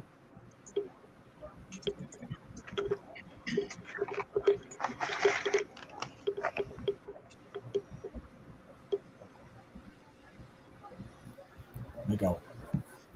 Bem, é, mais duas perguntas aqui. Tem uma pergunta aqui que eu juntei, na verdade a Mari juntou, da crise da Paula para o Diego e para a Camila aqui. Ó. Vocês falaram sobre as mudas, tá? Há alguma experiência com o arranjo local da Penha que aponte a um design para além do humano ou mais que humanos? É, queria saber mais sobre essas interações entre pessoas e natureza, no sentido de as ações do som promoverem uma percepção de humanos como parte de um todo, como integrantes de um processo, integrantes de processos e da natureza, e como o design participa nessas ações. Vocês entenderam? Ficou muito longa? É, tá um pouco longa, mas eu acho que dá, dá para falar um pouco. A Ana é também muito boa para responder isso, né, Ana?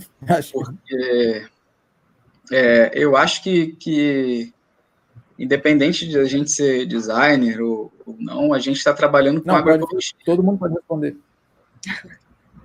Sim, é, então, independente disso, é, é agroecologia. E a agroecologia nada mais é do que do que estar tá em equilíbrio com a natureza, né? Entender a natureza como um, um, um ente também, né? Um, um, Ana fugiu. Entender como, como um ente, como um ser do qual a gente tá, faz parte, né? O equilíbrio do, do da gente com a natureza. Agora, a, a pergunta da nossa atuação como designer, assim, para fomentar isso, isso é difícil para caramba de responder. Eu diria que é, a nossa atuação, de certa maneira, fomenta isso, mas não de, de, de, de de forma tão consciente assim, tipo, ah, tô fazendo isso para projetar a natureza, enfim, eu tô trabalhando com agroecologia e acaba que, que isso está contemplado também, né? Mas Vai lá, Camille e Ana, acho que vocês podem complementar melhor. Eu, ia, eu, concordo com o Diego, né, quando ele, quando ele falou sobre projetar, porque assim, a gente, a gente acaba atuando ali naquele espaço, mas não é nada friamente calculado. Assim. Eu tentei, entrei com, com planos de campanha, né, e não, não é isso. Né, elas vão mostrando que é outro caminho, que é outra coisa. Então, assim, é um design muito espontâneo também, que vai emergindo ali, vai, vai surgindo potência, oportunidade, e a gente vai pegando em conjunto, né? Não tem como sistematizar, e foi um, um conflito meu com a, com a tese, né? Assim, foi agora, resolvi depois da qualificação, né? Mas, assim, até a qualificação eu estava tentando sistematizar o que aconteceu ali, e, cara, não, não dá para sistematizar, não tem como. Não é, não é essa sistematização que vai contribuir, porque se eu sistematizar, eu vou perder muita coisa. Perder Então, é uma coisa muito, realmente, do espontâneo. Acho que talvez bem natureza mesmo, né, que as coisas vão brotando. Eu acho que é mais ou menos por esse caminho, assim, sabe? Se eu for pensar como queria criar uma metodologia, não, não dá, não tem como. Não tem.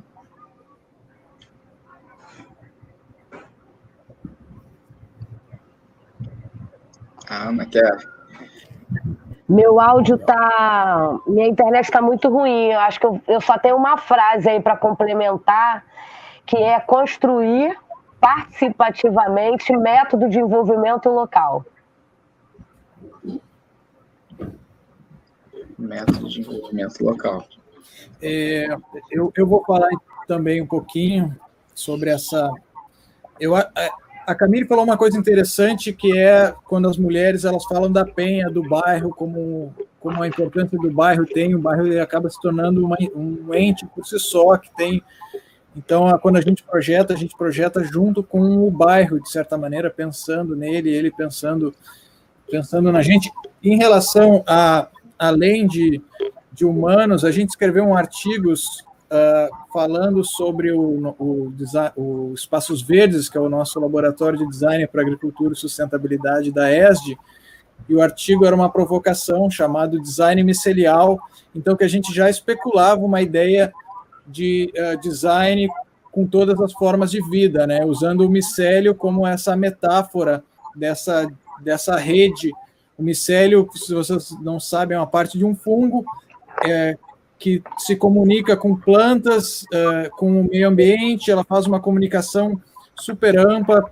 Os micélios podem ter redes de quilômetros e quilômetros, são, entes, são os maiores entes do mundo, os micélios. Uh, então, é, eu acho que quando a gente está trabalhando na penha, no processo, não só com o bairro, mas também as plantas, uh, as mudas, elas são fundamentais no nosso processo a gente está pensando junto com elas, a gente já usou elas como uma forma de se aproximar das pessoas. Uh, elas, a, as hortas também, quando a gente está tá plantando, a gente está pensando uh, nesse processo, está pensando no processo, elas falam com a gente, de certa forma, de como que a gente tem que desenvolver esses uh, certos caminhos. A gente está sempre atento às coisas ao redor atento ao, ao, ao, local, como as coisas se desenvolvem, não só as pessoas, mas as plantas entram nesse, nesse processo. No, no, no meu ver, a compostagem uh, também, como a gente está falando, o alimento, a comida, a gente está sempre em resposta e sensível a essas coisas que estão que estão uh, no, no nosso redor não é, elas não, não, não se separam desse processo. Não é, a gente não está, a gente também está dando prioridade para elas e nessa medida elas respondem, é, nos, nos dando, seja crescendo, seja dando alimento, seja uh, fazendo novos caminhos e novas redes. gosto de pensar desse jeito, pelo menos. É. É, tem mais duas perguntas aqui, tá? Entrou mais uma. Eu vou é, aceitar só mais essa. Só mais essa, gente. Senão a gente se estende demais. Mas então, uma pergunta aqui da a última pergunta é bem complexa que eu estou tentando pensar, não sei se eu tenho uma resposta, mas a pergunta é da Maria Cecília Pestana e eu estou procurando aqui a pergunta dela. Aqui. Como a agroecologia atuou como uma ferramenta de transformação social na Penha? A Ana caiu de novo. Essa pergunta é para ela também.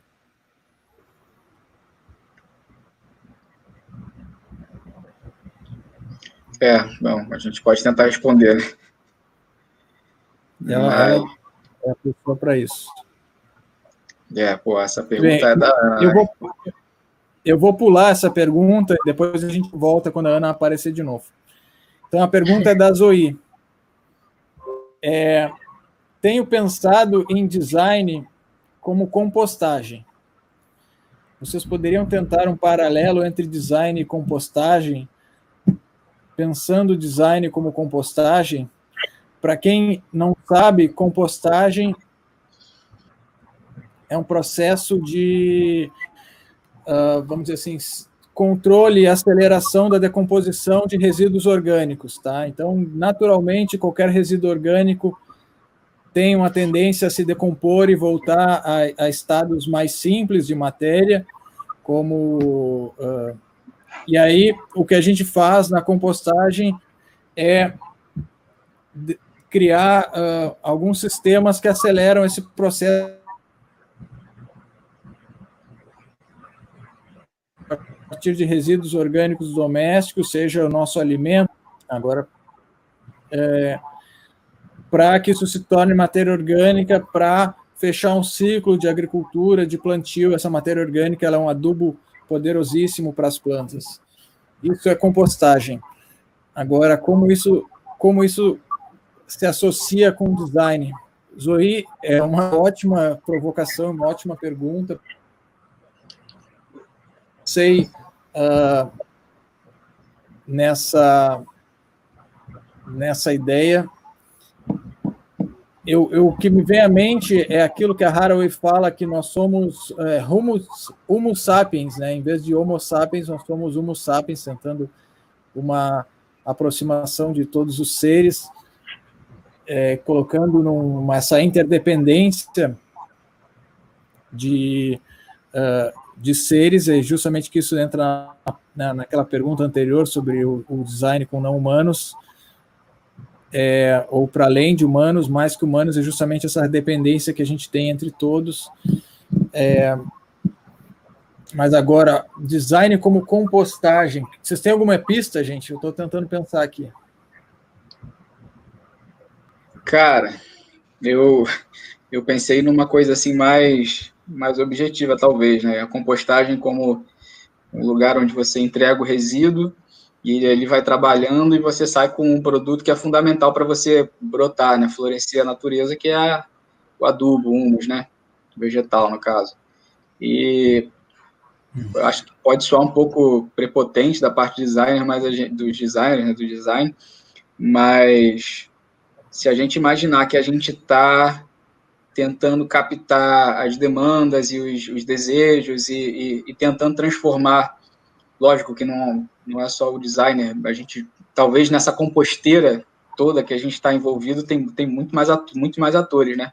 Mas a gente está tentando produzir alguma coisa com todos esses, tudo que vem chegando e vai entrando nessa composteira, a gente está tentando produzir alguma coisa que vai brotar, que vai ser um material fundamental para a vida, né?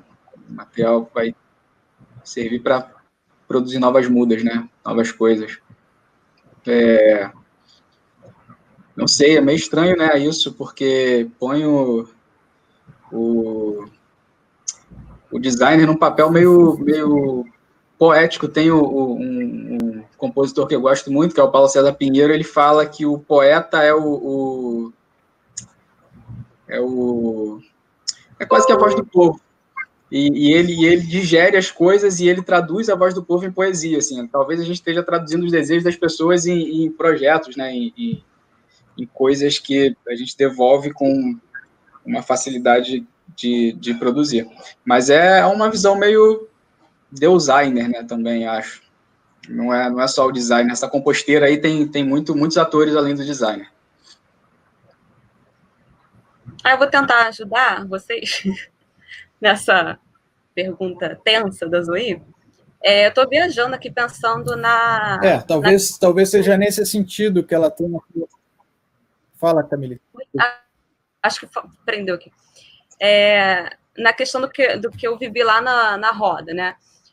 Quando eu entrei, eu entrei no meio de uma super turbulência, né? Então, elas tinham já uma, alguns resíduos, assim, que elas já tinham coletado, e aí, de repente, muda-se tudo, tudo ali, e aí o, o medo era que a gente não lá, que as nossas grandes parceiras a participar.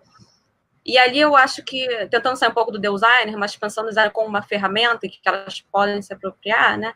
Eu fico pensando nesse, nesse movimento de uma composteira em que o design entrou agregando outros resíduos ali, né? Outras questões. Então, a gente já teve uma, um resgate de afeto, que talvez elas não, não, nunca tivessem falado claramente que existia ali, né?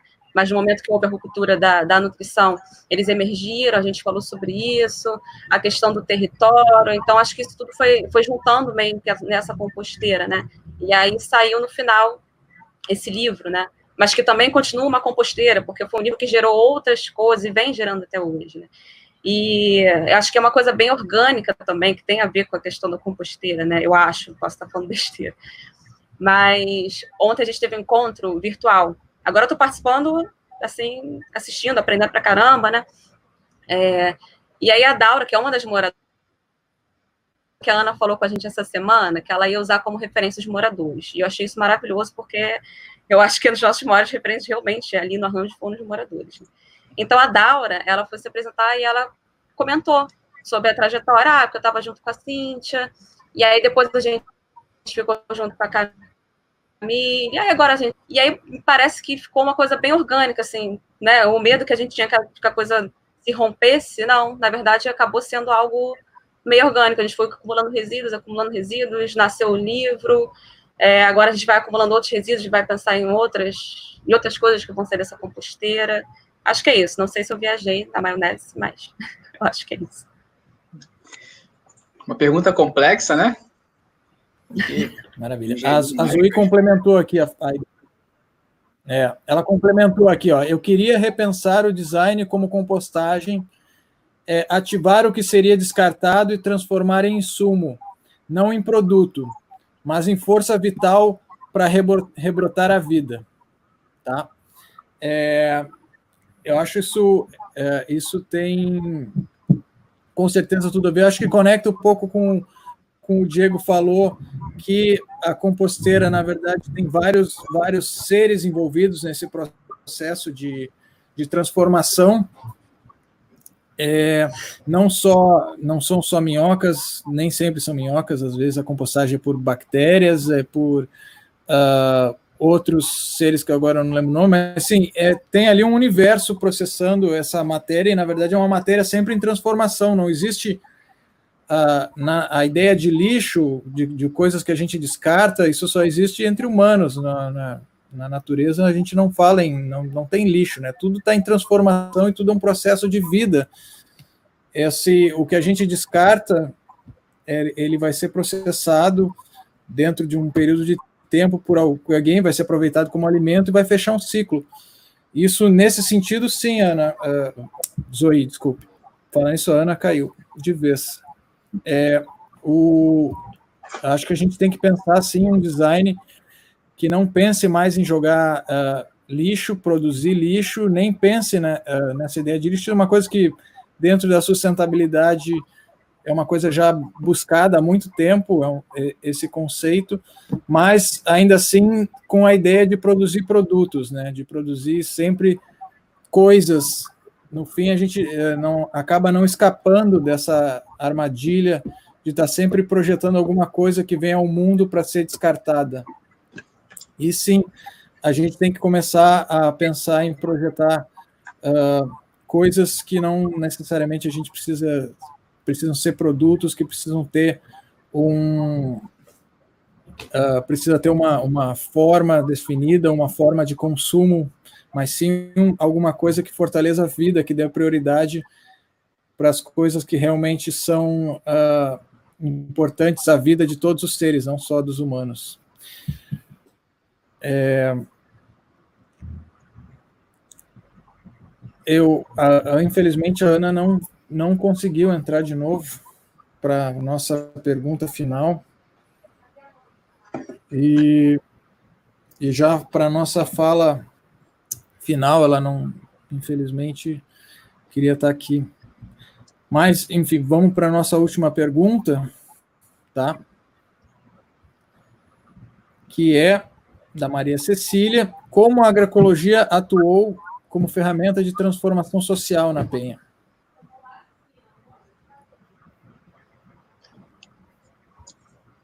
Como a agroecologia atuou como uma ferramenta de transformação social na Penha? Eu eu acho que se não fosse agroecologia, as coisas não estavam acontecendo, mas eu acho que talvez a gente não devesse pensar na agroecologia como uma como atuando como uma ferramenta de transformação social. Eu acho que as pessoas de lá já tinham agroecologia, sabe?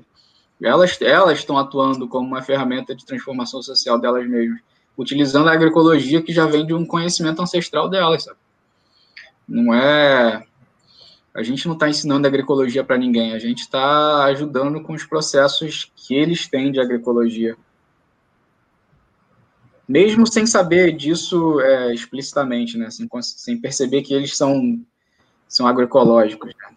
carregam esse processo com eles, mas é. Eu acho que é isso. Então, não é a agroecologia, a agroecologia está atuando, mas as pessoas é que atuam e levando, levando a agroecologia, né? Pensando de forma agroecológica. Sem dúvida. Eu acho que tem esse ponto que tu colocou, Diego, que seria, digamos assim, inconscientemente, mas quando conscientemente a gente começou a trabalhar, ou a Ana começou a trabalhar principalmente essa ideia de agroecologia na Penha, tem uma mudança também de começar justamente a valorizar esses saberes ancestrais em volta da agricultura urbana, tentar resgatar e fomentar e mostrar como isso é importante e como isso é, é importante para a construção do tipo de território que a gente quer para Penha, e para cidades, como a, a agricultura e a agricultura urbana e a agroecologia, elas são formas de resistência, formas de, de luta para o que a gente uh, deseja para as nossas cidades. Né? Se a gente quer cidades com mais pedra, com mais, é, mais velocidade, mais uh, segregação, ou a gente quer cidades que tenham mais comida, com mais com uma forma de viver em volta de uh, valores das pessoas e não valores importados de outros lugares, enfim, que a gente não seja dependente de uma produção industrial é, super complexa, e sim daquilo que é mais básico que está ali, que a gente já fazia há muito tempo e foi se perdendo e abrindo mão para outras coisas que a gente uh, nem sabe mais de onde vem e se perdeu esses laços.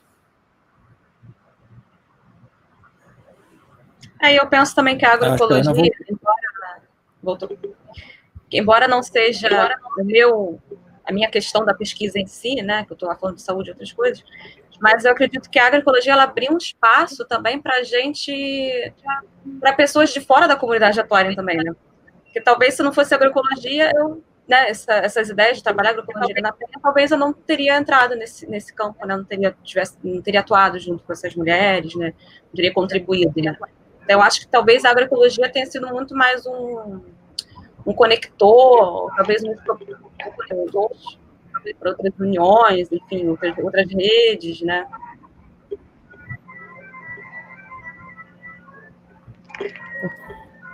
Oi, pessoal, consegui. Oi, Ana.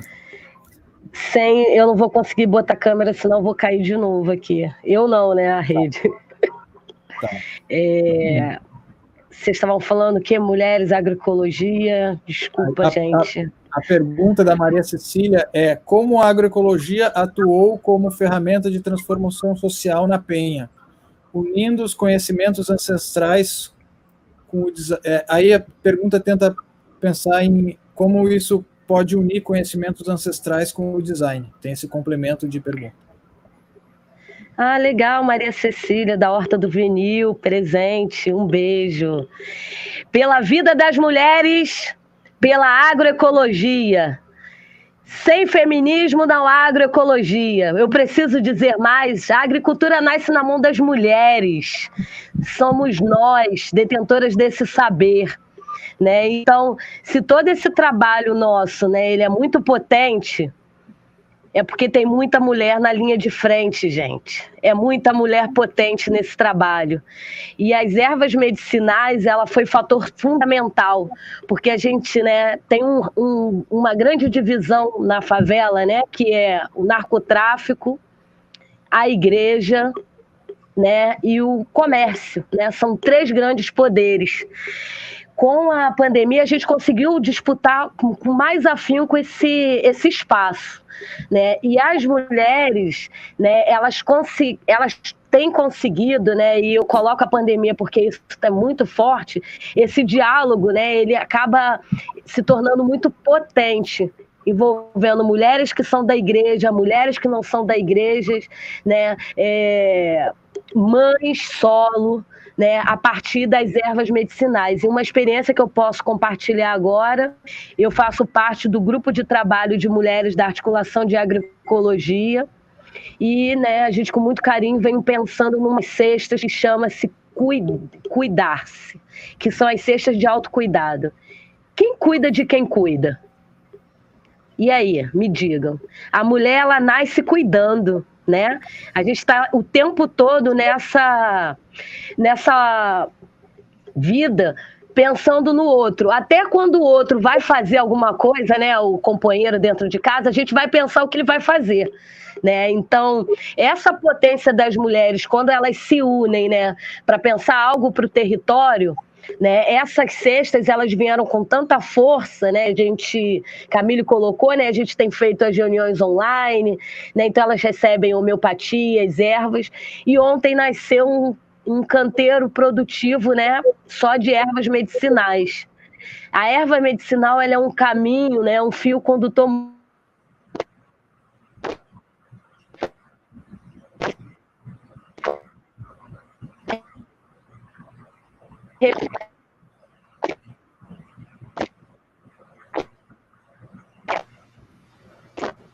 É, vocês estão ouvindo? Eu acho que está picotando ali o som da Ana.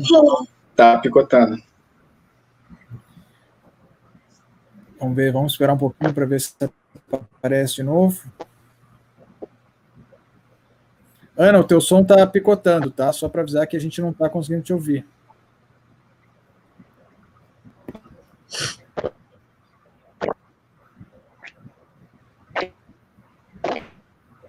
Putz, é pior, pior que eu acho que ela tá falando, gente. É, parece.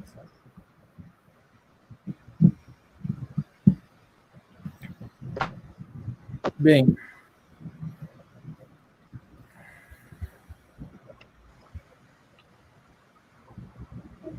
E aí? Eu, eu acho que a gente vai ter que encerrar a nossa live, gente.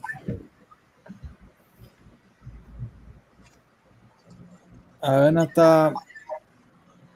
É uma Ana pena.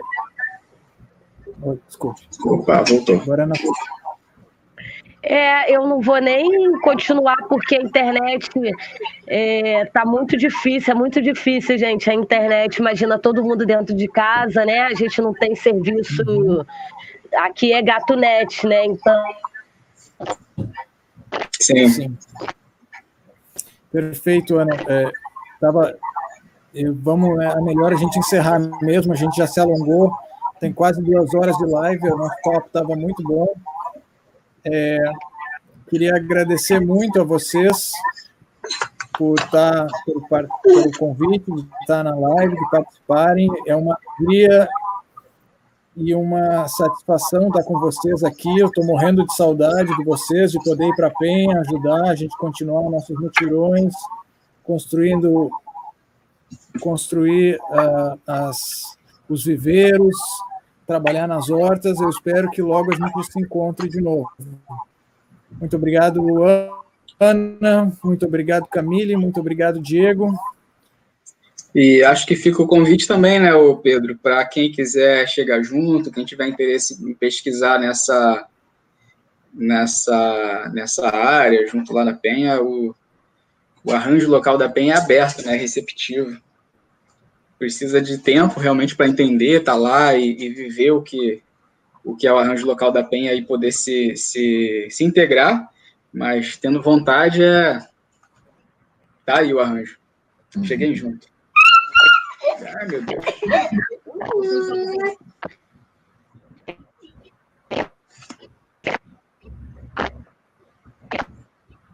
Isso.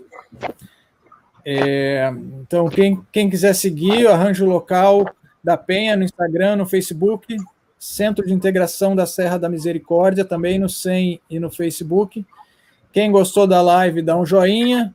Quem quiser acompanhar as próximas lives, é, assina o canal, tá? E uh, muito obrigado de novo pela presença de vocês e até a próxima. Acho que alguém está falando para você falar alguma coisa aí, ô. É. Ah, a Ana. Deixa eu ver o que eu tenho que falar aqui. A Ana escreveu aqui para agradecer a Bárbara, que ela abriu o caminho, né, como pesquisadora e professora, ela acolheu o arranjo local da Penha também lá na, na EG. Obrigado, Bárbara. Que por acaso é a nossa, nossa orientadora, nós três. É, então, aqui, é, pediram aqui para a gente. A Ana tinha até um poema para recitar no final, né? Uma pena que, que a internet dela ficou ruim, porque até alguém comentou aqui uma coisa que eu gostei bastante: a desigualdade da internet na favela e ainda querem uh, colocar aulas online para crianças. É, isso é muito verdade, né? Até nisso é, a gente vive nessas desigualdades. Mas acho é... que vale desculpa. Fala, não pode complementar. Acho que vale botar esse poema da Ana na descrição do vídeo ali no, no final para Acho ótimo. Eu acho excelente esse poema, é muito bonito. É uma pena que uh, a gente não não pôde recitar ele aqui. Então tá. Bem, o próximo. Ah, tem mais uma falhinha, gente, que eu esqueci aqui, e a Mari vai me matar se eu não falar. No próximo encontro, teremos a presença de uma das coordenadoras do LADA, a professora, nosso orientador, Bárbara Zaniek, e da convidada era professora e pesquisadora é, que vão conseguir design participativo, que aconteceu na semana passada, e, com o tema Outras Formas de Participação. A Chiara foi uma das curadoras e organizadoras do evento e a Bárbara fez parte da comunicação científica. Então, as gurias vão falar uh, um pouco desse tema em pauta, a importância da sua realização, é, a primeira vez que foi realizado esse encontro na América Latina, antes só acontecia uh, na, no hemisfério norte, eu acho, e, e os desafios de fazer uma conferência internacional em formato online, por conta da pandemia também, o negócio não só ia ser na, pela primeira vez na América Latina, como não foi por causa da pandemia e teve que ser online também, foi uma coisa inédita e foi muito interessante. Uh, eu, eu, pude participar e ao mesmo tempo uh, difícil de manter a concentração. Essa conversa, essa conversa vai ser mediada pela pesquisadora do LADA, a Mari Costar, que nos ajudou nessa live com as perguntas e, e manter as coisas na linha aqui, sempre puxando na orelha. E a Talita também também participou nos bastidores, queria agradecer as duas. E agora sim, a gente vai encerrar essa live. Obrigado, gente. Um beijo para vocês. Tchau, gente. Tchau.